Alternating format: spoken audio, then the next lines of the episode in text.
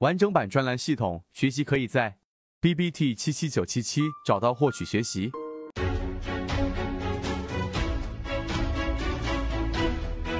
去讲一讲缠论当中的一个非常细微的 K 线图形的一个关于 MACD 对于缠论里面背驰的一个辅助，去讲一讲缠论当中的其中第一个章节。呃，一个对于缠论准确率最高的第一买点的补充，聊一聊关于缠论一百零八讲教你炒股系列的正确的缠论当中有讲过一个，就是真正好的操作一定是带套的操作。我们要去做缠论，以及做缠论，我们期待能做到一个什么样的一个效果？缠论对于我们如何从啊，三四只个股当中选强势的，在缠论的角度当中，在缠中说禅的角度看待量价时，用三分钟给各位去讲一讲缠论的一个核心，跟我们认为的一个关键。学习缠论，用缠论一段时间之后，什么才是最具有实战意义的一个内容？来给各位去讲一讲缠论当中操作利润最大的一个模式。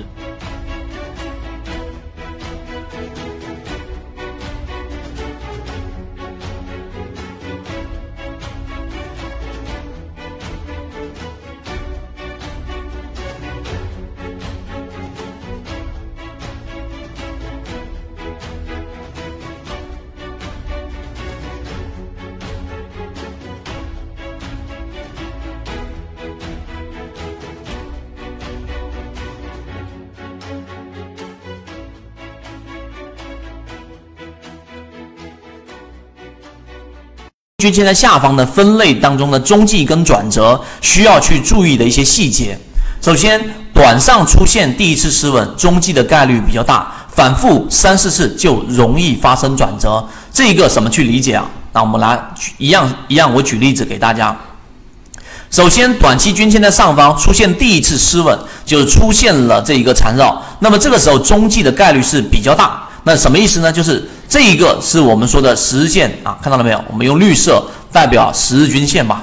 这里面我所用均线来一直用均线来阐述，主要是为了方便大家去理解。那么后面你无论是用这一个呃五日线、十日线，还是十日线、二十日线都一样，重要的是缠论当中的这一种盈利的一种思维。这个是十日线，然后我们再回到五日线里面。那五日线出现了一个一直在上方的，对不对？中间只是一些简单的飞稳之后，好，在这个位置上呢，它们出现了一个叫做缠绕，这个就是我们所说的失稳。那么这种情况之下，五日线跟十日线不断的交错，不断的交错，那么这个时候出现的是第一次我们所说的这一种干嘛失稳，对不对？那么这个时候注意，它是中继的概率比较大。所谓的中继，就是指我再重申一下定义，就是原沿着原来的方向调整一下，休息一下，还往原的方向走，这个叫做中继，明白了吗？那么这里面又提到了，如果反复出现三四次，那么这种时候出现转折的概率就更大了。那么在这个地方上，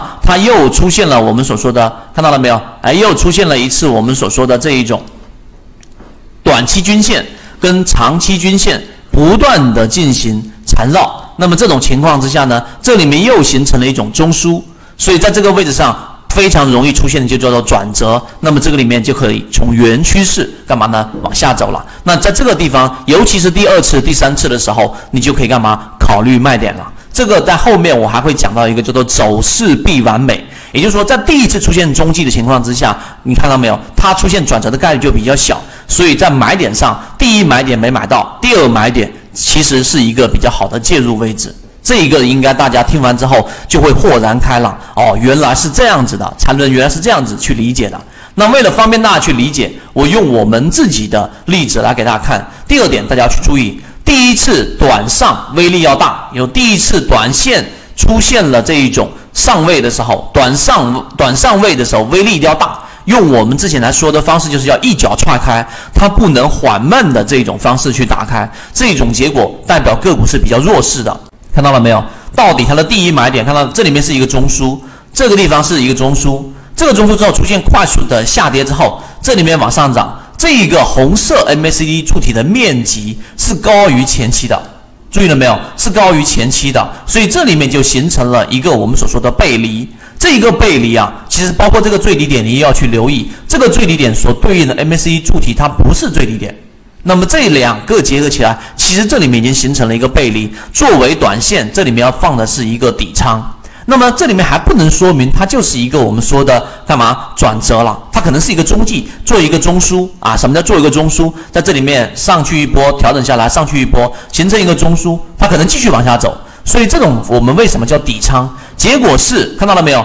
它出现了一波上涨之后回踩，没有破这个中枢的这个箱体的一个顶部，那么结果出现往上走之后，所谓的一脚踹开是这根 K 线，这根长上影线的 K 线。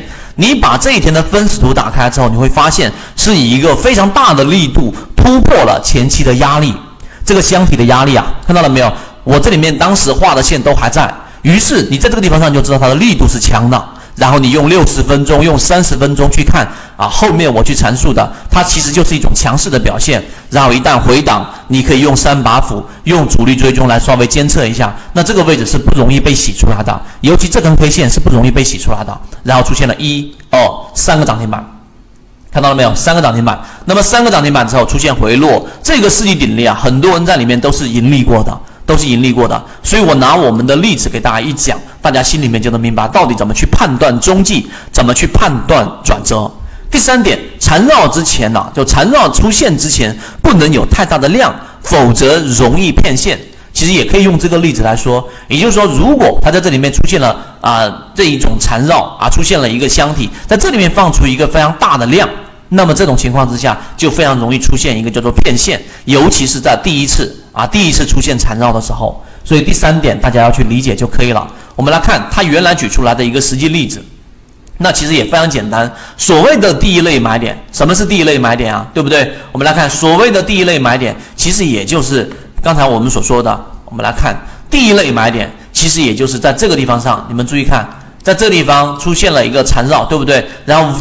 快速的调整，这里面是空头陷阱，空头陷阱，那实际上就是买买方我们散户的这种天堂，出现了一个快速的下跌。所谓的空头陷阱，其实就是因为快速的下跌导致的散户恐慌情绪，然后呢蔓延，然后出现踩踏，用随手突破，用海洋寻底都能出现一个我们说的超跌状态。那么在这地方一旦出现了一个背离啊，才叫背驰，就出现了第一买点。第一买点，如果说你错过了，看到了没有？南上位，也就是我们说长期均线在上方，短期均线下方出现了一个缠绕之后，然后变成了短线在上方，五日线的上方之后的一次快速调整，这就出现了第二买点，是不是非常非常方便大家或者容易去理解？这个缠论呢，你没有读到可能三遍、五遍、十遍以上，你是没有。办法去理解禅中说禅，他所说的这个定义不复杂，但是呢，你如果说不理解，在这个地方上，很多人就已经止步了，